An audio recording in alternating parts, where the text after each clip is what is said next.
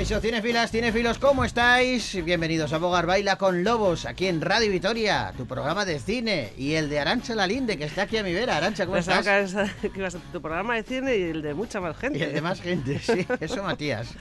Eso deja solo a Matías. Pues estoy bien, ¿tú también? Yo también, yo no estoy me puedo... un poco mm, intrigada. ¿Por qué? Porque ayer me dijiste que me ibas a contar una cosa de Harrison Ford. No, que te- no, nada, nada concreto, que, Ah. que quería hablar de Harrison Ford, Sí. porque tú recordaste que había estado en, Que en le Cannes. dieron la palma de que honor le dieron la de palma- sorpresa. eso, por sorpresa. Bueno, es que es- estrenaba la quinta entrega de Sí, Indiana Jones. sí. Y yo lo que quería hablar es de. Lamentablemente todavía no he podido ver Indiana Jones y el Dial del Destino, que es la quinta entrega de la saga. Sí. Por más que se empeñen muchos en decir que es la cuarta, porque la de la Calavera de Cristal dicen que esa no pertenece. ¿Por qué se han empeñado? ¿No les ha gustado? No, esa es muy mala y esa no pertenece a la saga, pero en realidad es la quinta Claro. entrega. Y las críticas que han llegado eh, de gente que la ha visto de diferentes medios, Mm. todas coinciden en decir que es buena película, pero que se queda eh, un poquito por detrás de la trilogía original. ¿Vale? Y, y bueno, pues eh, dicen que la peli sobre todo apela a la nostalgia. Mm. Y, pues porque tiene la banda sonora clásica de, de John Williams, Mm. pues porque volvemos a encontrarnos con Harrison Ford como Indiana Jones. Recordemos que Harrison Ford tiene 80 años. 80 años. Sí, sí, sí, sí. ¿eh? Y el tío, claro, ahora, ahora, ahora hay una ventaja que antes no existía, que es la ese famoso retoques digitales Mm. que hacen que los actores o actrices puedan parecer más jóvenes de lo que son.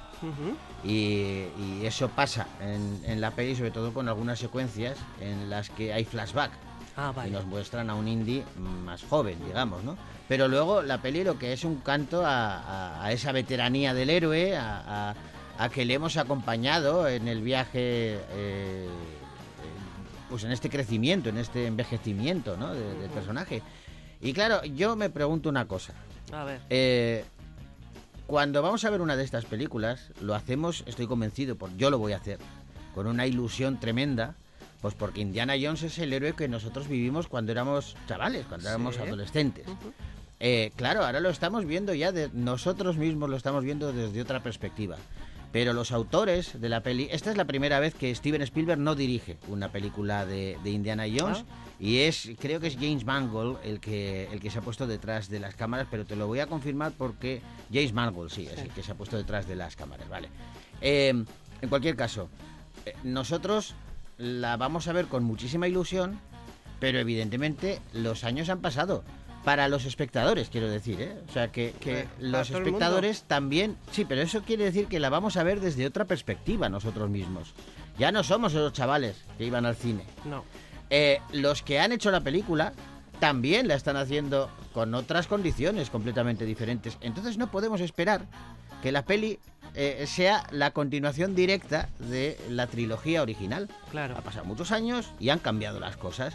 Entonces yo creo que eso también hay que valorarlo y yo creo que es muy arriesgado eh, recuperar una saga como la de Indiana Jones eh, con tantísimos años de diferencia, con Sí. un personaje eh, eh, tan maduro y, y de repente proponerlo al, al público que lo que se espera es, lo va a ver, quiere verlo con esos ojos de niño Claro. sin serlo. Entonces Claro. eso es, es arriesgado. A mí me encanta, ¿eh? Sí, sí. A mí me encanta y yo se lo perdono todo. Y, y esa sorpresa que le dieron a, a Harrison Ford, Bien el hombre se emocionó, hombre. Hombre, Lo que nos ha entretenido este hombre no lo, ha, no lo ha hecho nadie más, ¿eh? Claro que sí. Ahí Hombre, que- se lo merecía, pero vamos. Totalmente de acuerdo. Bueno, pues eh, hecho este preámbulo, damos paso al programa. Venga, tira. Damas y caballeros, bienvenidos a Bogar Baila con Lobos.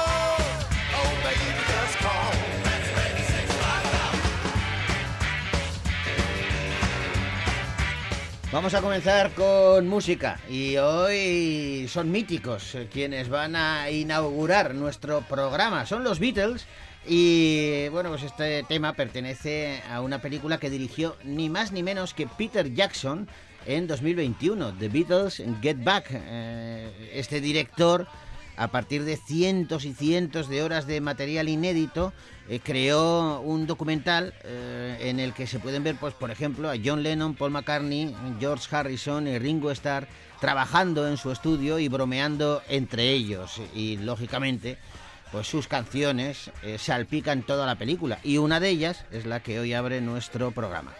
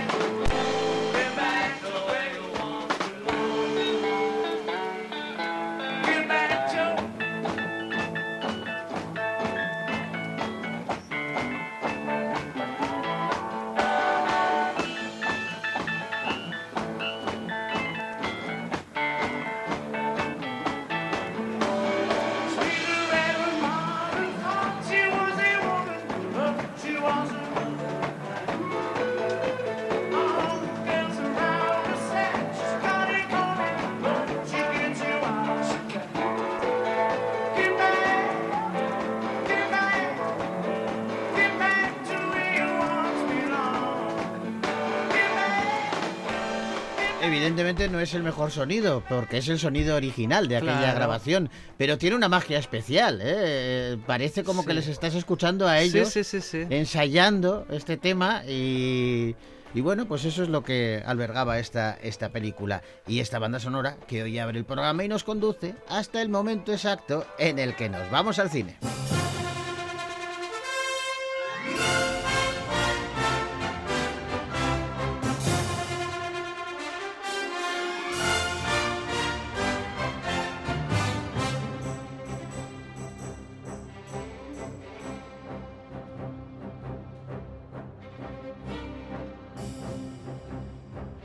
Y vamos a seguir abordando los estrenos que han llegado esta semana a la cartelera Gasteiz-Tarra y hablamos ahora de una película española que se titula Sica.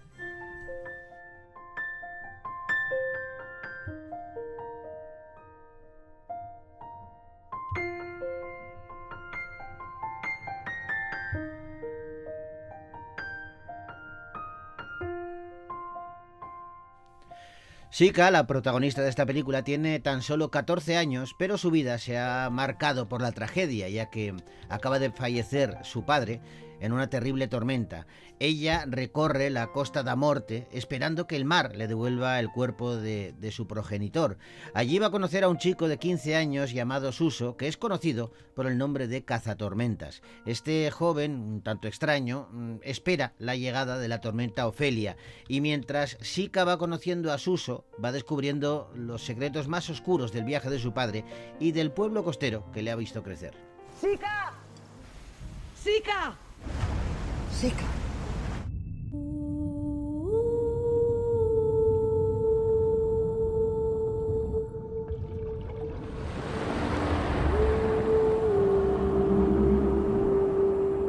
Hoxe fun a unas grallas e escutei a papá. De verdade creus que sentiràs el teu pare a través dun forat? Todo o mundo sabe que as almas dos mariñeiros descansan aí. Finaliza a búsqueda dos mariñeiros do Amenites. Non se poden ir, temos que seguir buscando. Que facemos aquí logo? Vamos, hai que seguir buscando. Carla Subirana es la directora y la escritora de esta historia Sica que protagonizan Thais García Blanco, Nuria Prims y Marco Antonio Florido Añón. Es una coproducción gallego-catalana, dirigida por Carla, como has dicho, ella es catalana, y está rodada en gallego en convivencia con, eh, con catalán, también con el catalán. Bueno, pues eh, a su directora, a Carla Subirana, habría que, que preguntarle, bueno, lo primero eh, es que, que- qué hace una catalana en la Costa da Morte. A mí me fascina caminar y en el 2016 llegué caminando a Costa da Morte y el paisaje me capturó, me hechizó. Fue un- de tal magnetismo ese océano tan brutal que como documentalista volví a lo largo de tres, de tres veranos. Eh, conocí a cazatormentas, eh, aprendí sobre naufragios. em, me fui documentando y entendiendo ¿no? tanto el paisaje como su gente. Escribí un guion donde la naturaleza es la única capaz de volver la armonía a Sika, que es el personaje principal, y es eh, madre y maestra a la vez. Y después de escribir estas primeras versiones de guion, eh, busqué a una productora que fuera tan aventurera y tan lanzada como yo en ese momento, que es Alba Sotorra. Y, y decidimos lanzarnos a esta aventura que propone un poco al público ¿no? Eh, mirar los ojos, mirar con otros ojos ese mar, esa naturaleza, ese viento, ¿no? O sea, tener esa mirada un poco quizá como algo más atávico, atávico, ¿no? Como nuestros antepasados podían entender y mirar la naturaleza y de ahí sacar sus conclusiones, ¿no? Cada uno sacará sus propias eh, conclusiones de esta película. Eh, te decía que Nuria Prince es una de las eh, protagonistas y claro, tiene un, un personaje complicado y me gustaría saber en qué se basó ella para, para, para crear este personaje. Nos basamos, que una de las particularidades de, esta película de Sika es precisamente que, bueno, que, estaba, en mi caso, trabajando con, actrices no profesionales. Bueno, es que ni, ni actrices, ¿no? Entonces, eh, la, base del trabajo ya venía buscando siempre, o sea, focalizado en llegar al encanto y a la naturalidad de, de quien no se dedica, de quien no tiene vicios, de quien no está todavía con, bueno, ir a buscar eso. Y desde ahí hemos, esa era la base con Carla y con Thais, esa era la base de llegar a su, de conseguir su naturalidad, no sé si la he conseguido, pero...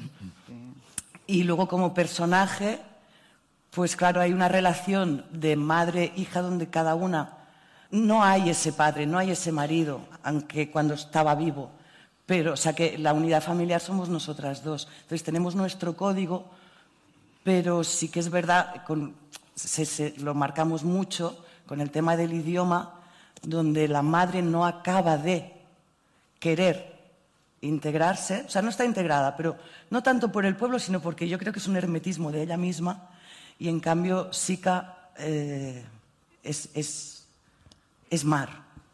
Y, y entonces, dentro de esa unidad familiar donde estamos en el mismo código muy unidas, con esa diferencia del idioma, nos mantenemos cada una en, en su mundo. O sea que esa, esa frialdad, la- esa crudeza y ese cariño y esa dulzura está todo el rato bailando entre nosotras. Bueno, pues tuvo que ser complicado, desde luego, eh, gestarlo así, pero también me imagino que tuvo que ser muy difícil. Hemos hablado de la Costa da Morte, si tiene ese nombre, eh, me imagino que también será por, Por lo complicado Sí, eh, sí, que, sí. que es em, vivir, eh, habitar en esa zona, ¿no? Trabajar. Eh, Por el tiempo, por todo. Eh, ¿Cómo fue rodar en invierno? No sé si el cambio climático ha podido afectar algo o no, pero, pero a la directora, a Carla Subirana, le preguntamos cómo fue rodar en invierno en la Costa da Morte. Sí, rodar en invierno en Costa da Morte ya es una decisión un poco suicida. Pero efectivamente, el primer día de rodaje hacía, soplaba un viento de unos 40 kilómetros por hora y la, llovía absolutamente lateral que ya te podías poner debajo de un paraguas que acababas absolutamente entramos, mojado. entramos en pánico, ¿no? Igual, cambiamos ya el segundo día y ya dijimos, no, no se rueda, el segundo día ya paramos el rodaje. Exacto. Habían las carpas que ponían los técnicos ¿no? para el material, las carpas volaban. Y esto fue el primer día de rodaje. Y digo, wow. y hacia el final del rodaje, que queríamos rodar estos cielos más eh, densos, estas nubes más grises. Queríamos rodar Ocelia, la tormenta. Exacto, queríamos rodar a Ofelia. Eh, hacia un sol, íbamos en camiseta. y teníamos que esperar que bajase el sol para poder rodar y tener un poco de continuidad con un cielo sin, que no fuera absolutamente azul. O sea que realmente la crisis climática estuvo presente en el rodaje y los marineros de la zona nos decían que hacía años que no habíamos tenido un invierno así. Ellos ya están detectando hace años que el agua está más caliente, ¿no? que las, los peces están variando sus lugares o que cada vez hay menos. ¿no? O sea, que la crisis climática está muy, muy presente en, en el día a día de, de, esa costa. Bueno, pues todo esto está reflejado en esa película eh, que yo creo que es, suena muy interesante, Sica, y que se ha estrenado ya en los cines de Vitoria Gasteiz.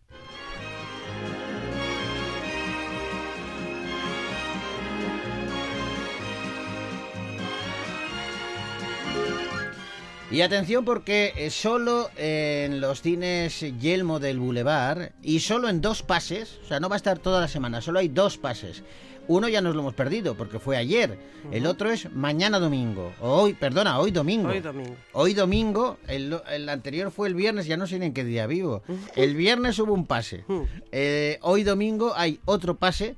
Y los que puedan que se acerquen porque Sí. pueden disfrutar en directo de Eric Clapton Across 24 Nights.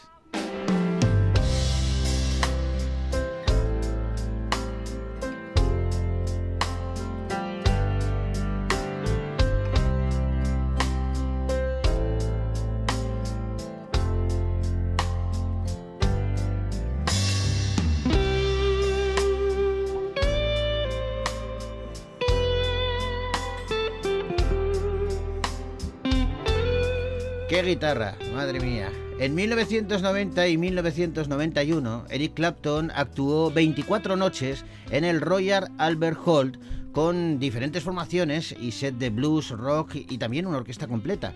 Estas actuaciones se han convertido en legendarias para los fans de Clapton y más de 30 años después, esta película, editada a partir del metraje original, eh, se recupera y captura por primera vez las actuaciones definitivas de todos los sets de ambos años. La película incluye 17 éxitos de todo su repertorio que muestran a Clapton en su momento más estimulante y colaborando además con los mejores músicos.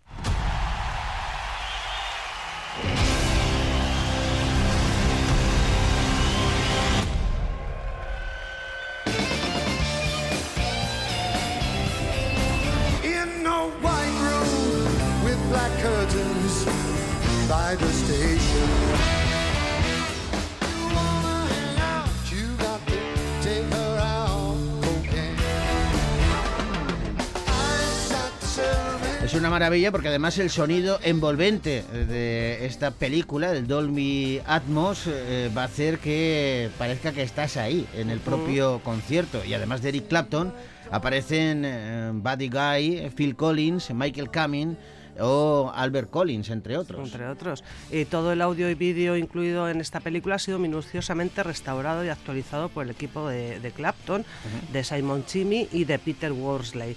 Y la cinta, como decías, dura 115 minutos, incluye 17 éxitos y hay versiones únicas, como alguna de las que estamos oyendo, la de Cocaine, por ejemplo, ¿no? Eh, La, la verdad es que tiene, tiene pintaza y... Tiene yo- una, fíjate, otra rareza tiene eh, la interpretación de Knocking on Heaven's Door con Sí. Phil Collins. Imagínate. Pues, pues una, una auténtica maravilla. Ojo, eh, lo dicho, eh, que solo hay un pase ya, o sea, eh, es esta tarde. En los cines eh, Yelmo, el Boulevard, esa posibilidad de ver, eh, bueno, pues en directo ah, bueno, en directo. lo grande. eh, A lo grande. En directo, desgraciadamente no, pero casi, casi. Es como si lo viésemos 30 años en después. directo, 30 años después, eh, a esa mítica actuación. Hay un pase que hoy es a las 6 de la tarde en los cines del Boulevard. Ole. Eric Clapton, Across 24 Nights. Eh, una peli que podéis ver solo esta tarde en Vitoria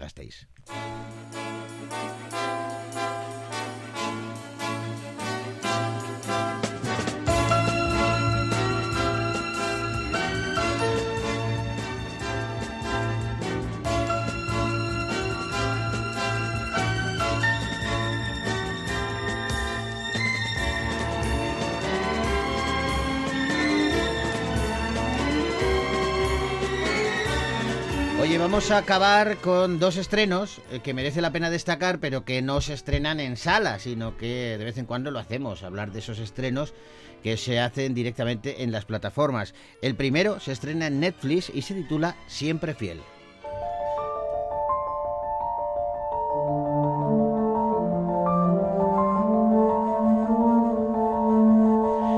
Bodil e Isabel son muy buenas amigas y ambas viven una doble vida y lo llevan siendo desde, desde hace bastante tiempo. De vez en cuando las dos hacen un viaje cultural en el que se alojan en Bélgica, donde Bodil ha heredado una casa de campo. Ambas mujeres se permiten aventuras con otros hombres y se usan como coartada eh, pues la una de la otra. En su última escapada algo sale terriblemente mal cuando Isabel desaparece. El único rastro es un gran baño de sangre, pero la mujer no aparece por ninguna parte. ¿Tienes prisa? Me voy el fin. Se divierten. Sí, ustedes también, ¿sí? ¿Cerveza? Trabajo. ¿Cerveza? ¿No? Ok, tú haces la primera mitad del programa y yo la segunda. Me envía mensajes antes y después, ¿ok? Mañana te relajas en la mañana. André Van Duren eh, es eh, quien dirige esta película que escribe junto a Paul Jan Nelissen y los protagonistas, las protagonistas son Branda Van Dux, Elise Sapp y Nardin de Skark. Mm, y el director es, eh, decir, es un director de cine holandés que ha dirigido varias películas que han ganado el premio Golden Film por su éxito en taquillas, muy conocido en, en- en Holanda. Algunas de sus películas son La Furia, La Banda de Oz, El Joven Kiss y Hidden for England. Bueno, pues Siempre Fiel, una película que se ha estrenado en Netflix.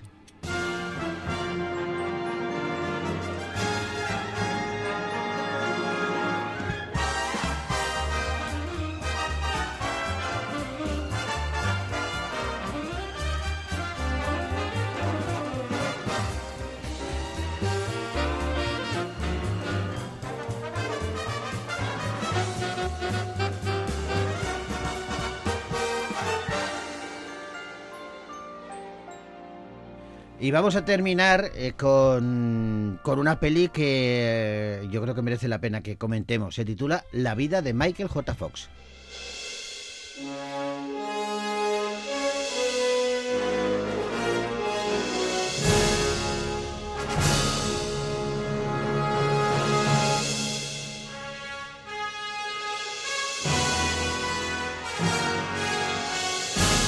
El título original de la película es Steel y, y narra, bueno, pues eh, la vida de, de este actor que pasó de, de- ser una mega estrella en los años 80 a luchar contra el Parkinson. Te vi el otro día disfrutando mucho con ella, ¿eh? Sí, la verdad es película. que eh, me, me- me interesó porque además está muy bien hecha. Eh, cuenta con él, con el propio Michael J. Fox, que narra de una forma tan normalizada y con una naturalidad tremenda eh, cómo está conviviendo con, con la dura y la terrible enfermedad y cómo Parkinson. sí cómo el hombre es que además se le ve ¿eh? o sea cómo la dificultad que tiene va- tiene entrenadores que le ayudan a mantenerse en forma y sobre todo la gran dificultad que tiene para andar eh, es que no es tanto la dificultad para andar, sino que él se crece y, y se cae.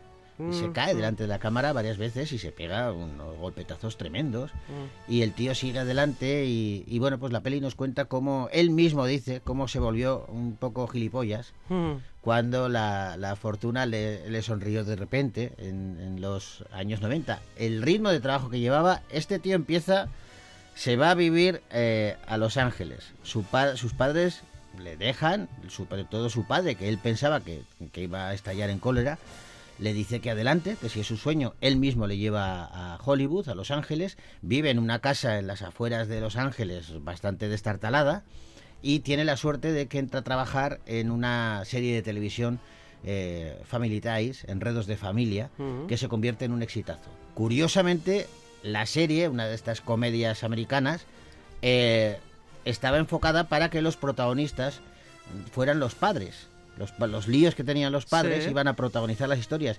pero eh, el carisma de Michael J. Fox hizo que desde ya los primeros capítulos los guionistas derivaran la historia al chaval, al adolescente, que fue la gran estrella.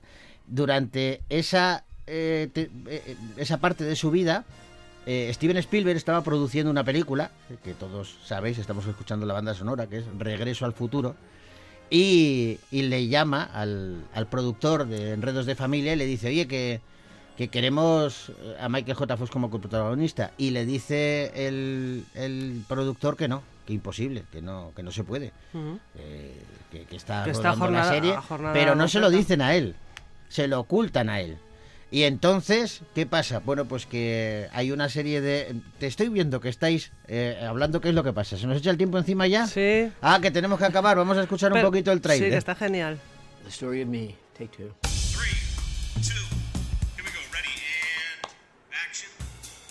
Wait a minute, Doc.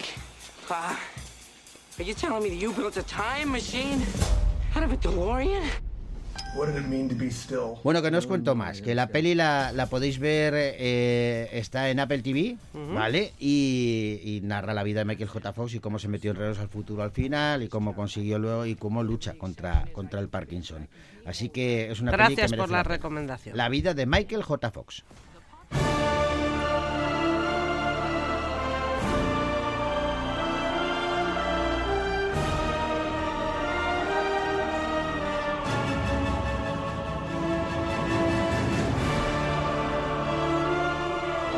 Y nos tenemos que despedir y lo hacemos eh, pues con una banda sonora, como es tradicional. Esta canción aparece en la peli Otra Ronda, que es maravillosa, a mí me encantó, y es Scarlett Fleetwood eh, quien se encarga de ponerle voz. Con ellos decimos hasta la semana que viene.